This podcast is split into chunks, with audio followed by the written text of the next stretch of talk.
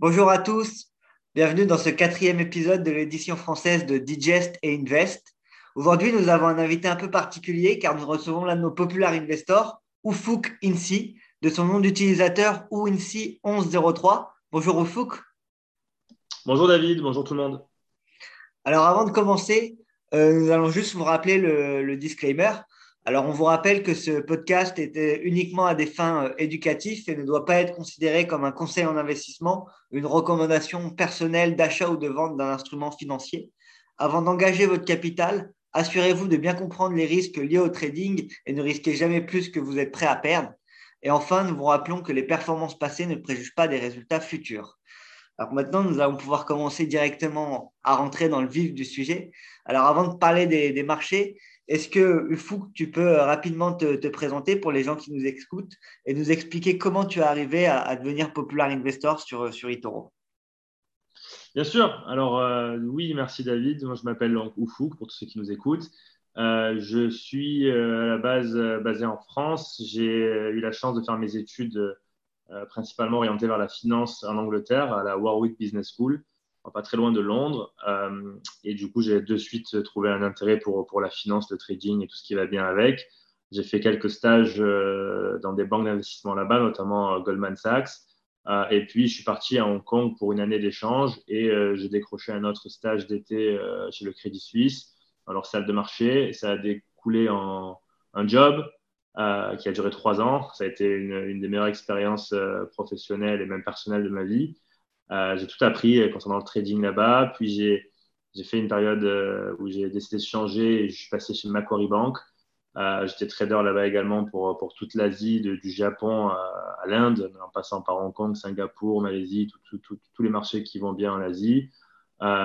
pour qu'à la fin d'une année chez Macquarie, je décide de, de quitter ce milieu-là, de quitter Hong Kong et de rentrer en France, à Marseille, où, euh, où j'ai décidé de travailler et donc du coup de trader pour moi-même.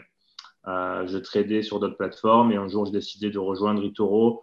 Euh, C'était en mars 2020 quand euh, le Covid a commencé à faire parler de, de, de, lui bien comme il faut. on a décidé, j'ai décidé de, de, de, créer mon compte eToro et d'essayer de devenir populaire investor tout simplement parce que j'avais énormément de personnes, d'amis, de familles qui ont commencé à m'appeler et à me demander conseils sur comment trader euh, les marchés euh, pendant euh, la première vague de Covid, ce qui a été pas facile pour tout le monde. Je ne sais pas si tu te rappelles, David, mais c'était quand même un moment bien stressant. Bien sûr, ouais, en plus, les marchés avaient bien dévissé, on perdait 50% sur les, sur les marchés, donc il y avait beaucoup de, de questions à ce moment-là. Et c'est exactement ça. Et du coup, j'ai reçu une bonne, bonne partie de mes amis qui commençaient à m'appeler, à me demander comment est-ce que je voyais les choses. J'ai expliqué une fois, deux fois, trois fois, et au bout d'un moment, je me suis dit, il doit y avoir mieux comme façon de montrer les, ce que je fais. Et puis sur eToro, j'ai créé ma page et j'ai demandé de donner à tout le monde un lien pour qu'ils puissent voir de façon transparente ce que je faisais. Et c'est parti de là, je suis devenu populaire investor.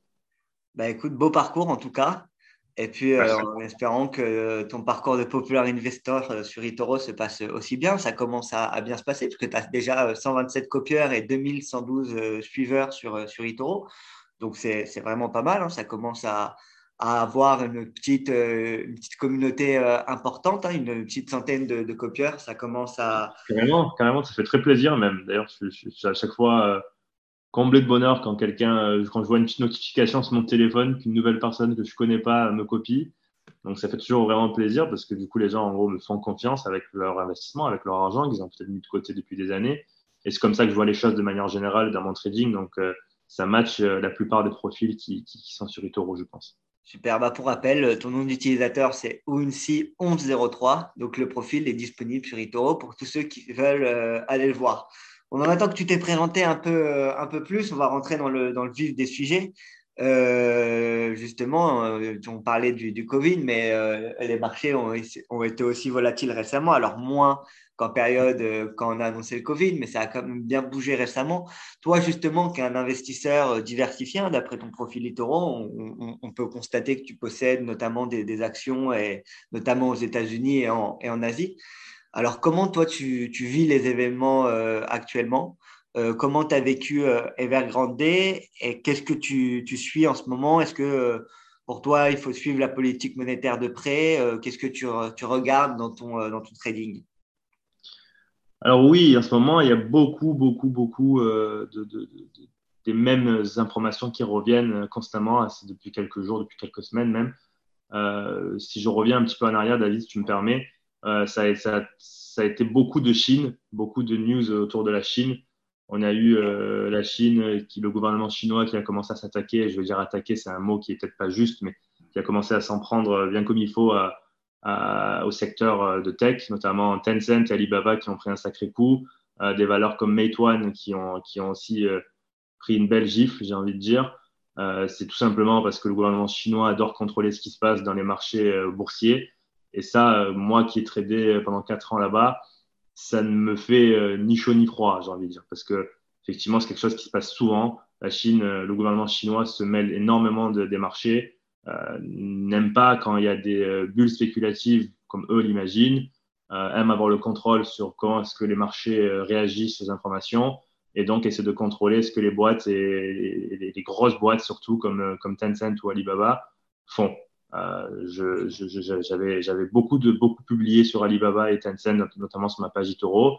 Je pense qu'il ne faut pas oublier euh, les fondamentaux, même si le gouvernement chinois fait un peu de ménage sur euh, comment est-ce qu'il voit les choses au niveau de la data privacy, au niveau du gaming approval, donc les, les, jeux vidéo que Tencent lance sont assujettis à de la validation gouvernementale, les heures passées par les utilisateurs sur leur téléphone, Bref, ils s'amusent à se mêler d'absolument tous les sujets, mais il ne faut pas oublier la valeur principale, les, fondamentaux de ces boîtes-là.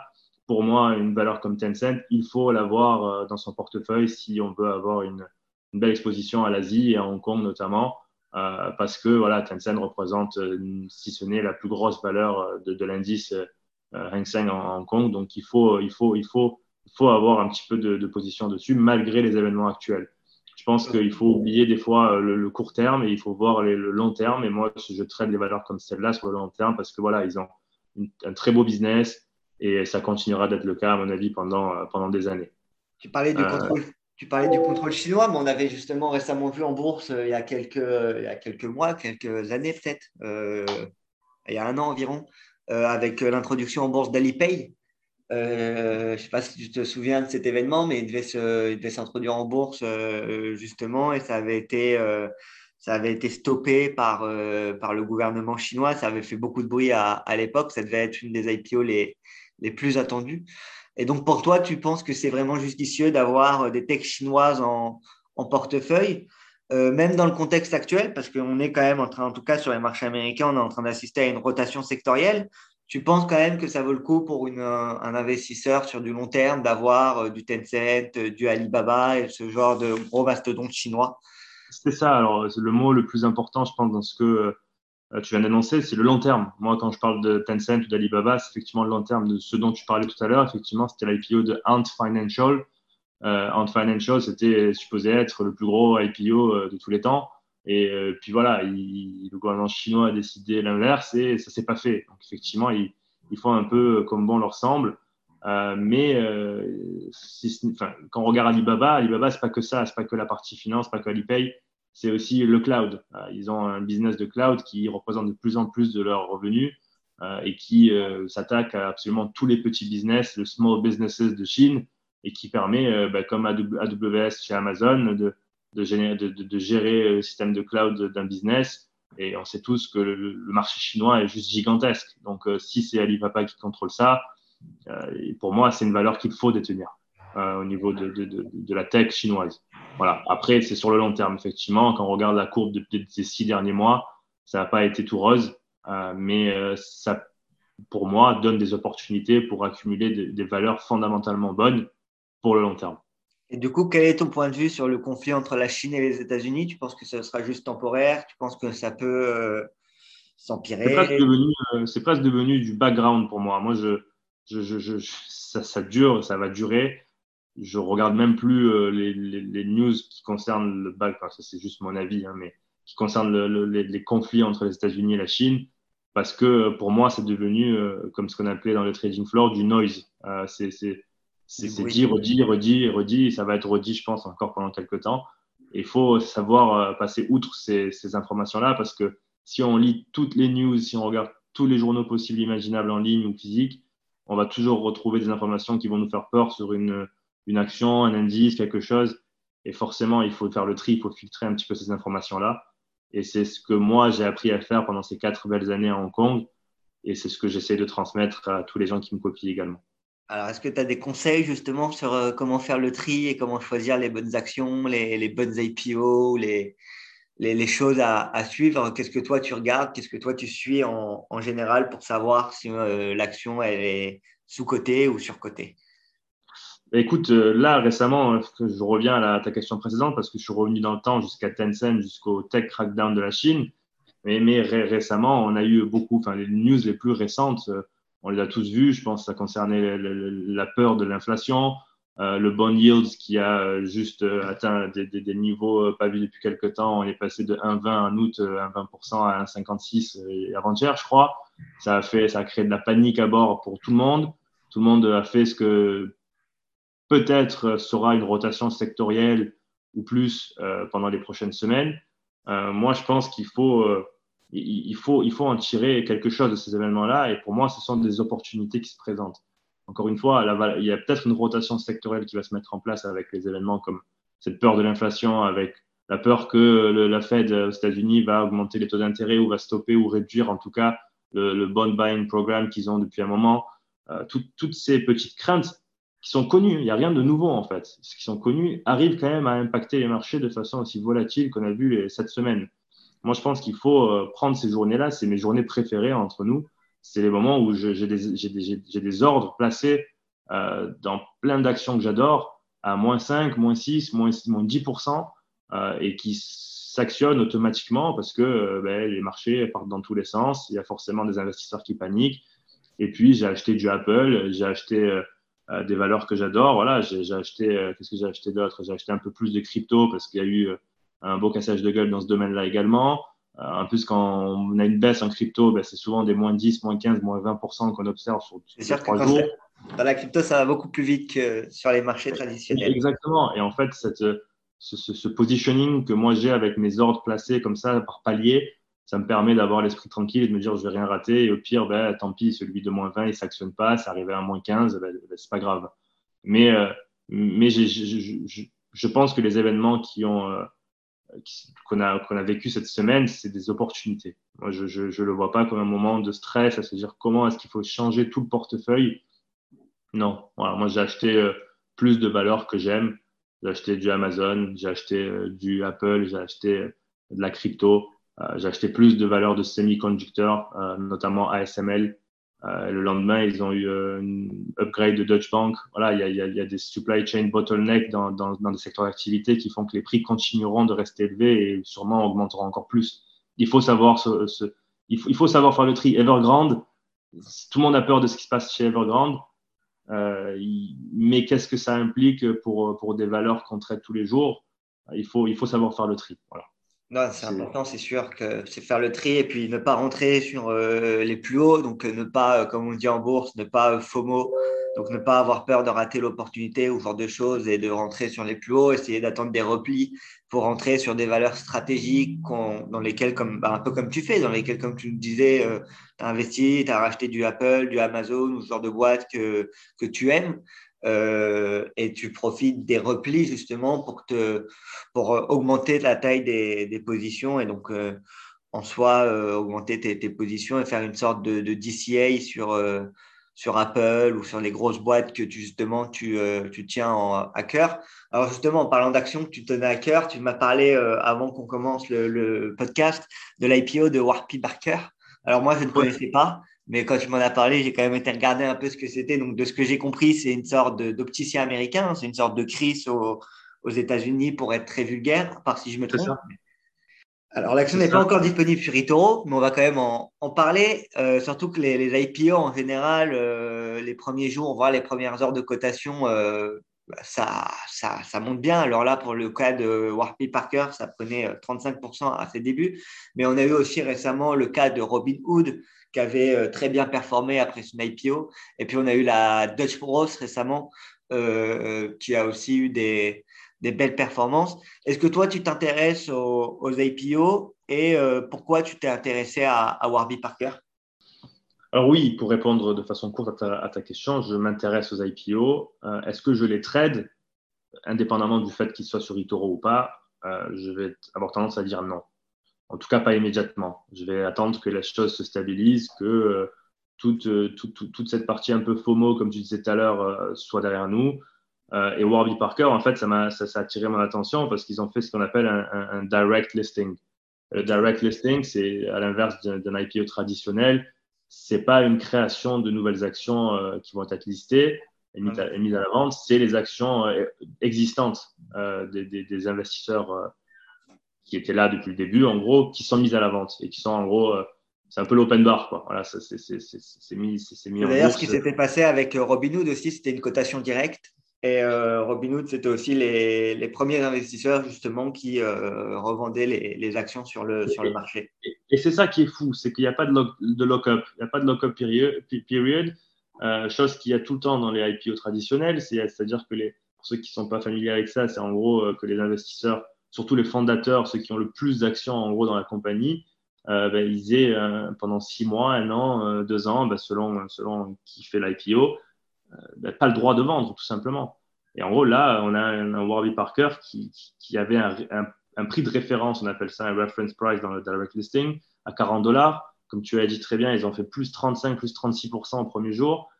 Il suffirait que les insiders, que les fondateurs, que les dirigeants, que celui-là qui est arrivé, qui a eu un peu d'action au lieu d'être payé euh, au tout début, ben, il commence à vendre parce qu'il trouve ça fou. Parce qu'il ne faut pas oublier, c'est une valorisation aujourd'hui, après le, premier jour, à 6 milliards de dollars. Et entre la valorisation privée qu'ils ont fait l'année dernière, qui était à 3 milliards, et celle de 6 milliards après l'IPO, il n'y a rien qui a changé. Il n'y a rien qui a changé, selon moi. En tout cas, il n'y a, pas, a pas eu d'événements fondamentaux qui ont fait que la valorisation pourrait doubler. Alors oui, il y a le fait qu'ils ils sont dans un marché américain, euh, les, ça représente 35 milliards de dollars. Je crois qu'ils ont annoncé les chiffres, euh, ils parlaient de 130, 140 milliards de dollars dans le monde.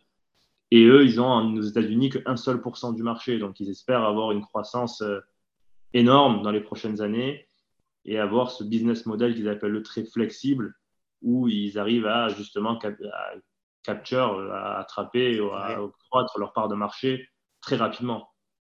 Et en fait, euh, ça plaît aux investisseurs parce que la croissance extrême comme celle-là, ou en tout cas l'idée de la croissance extrême, plaît aux investisseurs, surtout dans un, dans un moment de doute comme, euh, comme ce qu'on vient de vivre cette semaine. Est-ce que, tu euh, penses que est-ce que tu penses justement que les IPO euh, ça permet aux investisseurs, de, surtout les investisseurs particuliers, de rentrer dans des actions justement à des prix au tout début de l'action. Donc, on, peut, on peut dire le mot, à des prix parfois avantageux ou est-ce que tu penses que mieux faut Tu nous disais justement que toi, tu préfères attendre et t'évites de trader les, les, IPO à leur, à leur début? Est-ce que tu penses qu'il faut mieux être, mieux être prudent et avant d'investir dans des IPO, même si c'est une société sur laquelle on a beaucoup de convictions et dans laquelle on aime beaucoup, parce qu'on a parlé de Robinhood, de Dodge Bros, mais un peu plus récemment, il y a eu Coinbase, et malheureusement, Coinbase, ça s'est pas aussi bien passé. Euh, donc, tu penses que le mieux, c'est d'attendre, ou tu penses que justement, l'IPO, ça permet d'avoir un point d'entrée, une sorte de, point d'entrée sur les marchés euh, assez bénéfique si on croit en l'entreprise et à sa valeur au, long terme? Alors déjà, il faut savoir que quand tu veux rentrer dans, une, dans un IPO classique, euh, c'est très compliqué pour des investisseurs privés comme nous de pouvoir avoir, pour pouvoir subscribe, on appelle ça en anglais, en gros, à, des, actions initialement à leur début. On pourra commencer à les trader qu'une fois que les marchés seront ouverts. Donc, en principe, dès que ça ouvre, ben, on observe comme hier du plus 36%. Et donc, ça serait en gros dire acheter à, des, à, du plus 20%, plus 25%, plus 30%, ou si tu as un peu de chance, peut-être plus 15. Mais mais, tu vas quand même payer ça à un premium qui n'est pas forcément justifié, selon moi. Moi, je, ma stratégie personnelle, après chacun le vit euh, selon ses conditions, mais en tout cas pour moi, c'est attendre euh, que, en gros, l'euphorie autour d'un IPO se calme, parce que la valeur fondamentale, elle, ne changera pas entre le moment où l'IPO se passe et trois mois après, sûrement et justement attendre de voir où est-ce que le prix se stabilise. Et puis si c'est vraiment un business dans lequel on croit et on pense que dans le long terme, on va réussir à en tirer quelque chose de très beau, ben, c'est pas très grave si ça s'est stabilisé à plus 10% au final par rapport au, prix de l'IPO, selon moi. Donc, euh, c'est ce que je conseille. moi, je conseillerais d'attendre, d'attendre que ces grosses volatilités qui souvent font un petit peu euh, des crampes au ventre et euh, créent de la panique, mais on soit derrière nous. Parce que là, on a acheté, imaginons qu'on achète Warby Parker à plus 30%. Aujourd'hui, c'est quoi? À moins 5 peut-être? Je n'ai pas vu, mais euh, c'est sûrement à la baisse. Peut-être que je me trompe. Mais c'est voilà. Et qu'est-ce, qui va se passer dans la tête des investisseurs privés? C'est mince, j'ai acheté un truc trop cher, peut-être qu'il faut que je vende en fait et on va le vendre à moins 5, on va réaliser cette perte de 5% et, ça n'aura aucun sens souvent. Donc, euh, moi, je conseille d'attendre. Je conseille de, laisser l'action se stabiliser, de laisser tous les, toute cette euphorie-là passer et ensuite de rentrer ou pas, mais d'attendre un petit peu au moins. Bah écoute, super. En tout cas, merci pour ces conseils. Est-ce que tu aurais justement, d'autres conseils à partager à nos auditeurs, toi qui as une, une forte expérience dans le domaine de l'investissement et euh, en plus de deux, trois conseils que tu pourrais donner, alors conseils ou astuces que toi tu utilises en tant que, trader euh, expérimenté. Et ensuite, euh, comment toi, avec les marchés actuels et la situation des marchés actuels, où on a parlé de la Chine, la politique des taux monétaires aux États-Unis, comment toi tu te positionnerais sur les prochaines semaines? Tu nous parlais un peu de Tetsen ou, et d'autres actions, mais qu'est-ce que tu qu'est-ce que tu conseillerais? Alors deux questions pour avant qu'on termine ce, podcast. Donc la première, c'est quels sont les autres conseils que tu aurais à partager avec nos auditeurs? Et la deuxième, c'est comment toi tu te positionnerais dans les semaines à venir? Oui. Alors, euh, pour répondre à ta première question d'autres de, conseils, alors oui, moi je pense que de, manière générale, euh, dans cet esprit de patienter, d'être patient, de savoir attendre, euh, je pense que ce qui est important, c'est le point d'entrée. C'est euh, savoir quand est-ce qu'il est judicieux d'ouvrir une position dans, un, dans, une action ou dans un indice ou dans quoi que ce soit, euh, et de ne pas se ruer, de ne pas paniquer, que ce soit à l'achat ou à la vente, dans des moments comme euh, il y a deux jours. Parce qu'il y a deux jours, si, on, si, tout le monde paniquait et tout le monde commençait à vendre ben les, les, actions qui font moins 5%, et on s'en sort pas. Mais, alors quand fondamentalement rien ne change. Donc je pense qu'il faut attendre, il faut savoir, faut savoir le entry point, euh, quel, quel, serait l'entry point Moi, je pense que des, des, moments comme avant-hier, c'est justement des, des, opportunités pour racheter des actions qui plaisent. Donc, si un investisseur qui nous écoute ben, pense à une action X ou Y qu'il aime, ben, le, typiquement, il y a deux jours, c'était le moment de potentiellement ouvrir une position, peut-être pas 100% du montant qu'on souhaite investir, mais en tout cas une partie. Alors moi, ce que je fais souvent, c'est soit je fais 50% une fois et puis 50% une autre, ou alors un tiers, un tiers, un tiers. Ben, je répartis mon, mon investissement sur euh, sur quelques, quelques jours, quelques semaines, selon quelle action j'ai envie d'acheter, parce que je ne vais pas m'amuser à acheter tout d'un coup. C'est peu souvent le cas. Donc, je conseillerais déjà de choisir un bon entry point et de répartir l'argent qu'on souhaite investir sur une action sur la durée, pour acheter euh, euh, et, et, en faire une moyenne qui, qui est plus que convenable généralement. Et même sans effet de levier, parce que les gens ont tendance à oublier que le marché n'a pas vocation à disparaître demain. Et donc, on aura toujours le marché, même dans cinq ans, si on revient, on pourra toujours acheter les actions qu'on aime, à part si l'action a fait faillite, mais ça arrive quand même euh, très, très peu souvent. Donc, euh, justement, attendre le bon, le bon entry point. Alors, toi, tu n'utilises pas du tout de levier? Ou tu utilises parfois un peu de levier pour euh, justement essayer de booster J'utilise quasiment jamais. je, je, je pense que si j'ai une conviction sur le long terme, ben je, je, la prends et avec la valeur euh, absolue que j'ai envie d'investir. Euh, mais pour euh, bah, ce que j'aurais pu dire au début, c'est j'investis toutes mes économies, enfin une partie de mes économies. Les gens qui me copient, je pars sur le principe qu'ils font la même chose. Donc, dans ce principe de euh, préserver le capital et de croître, d'avoir une croissance qui est constante, ce qui m'importe le plus, c'est être constant mois après mois euh, et de, de garder, de, de, manager ce risque. En fait, moi, je pense qu'en me copiant, on, on, me fait on, me fait confiance pour euh, plus que le retour sur investissement, sur gérer le risque, sur gérer les moments comme avant-hier, par exemple.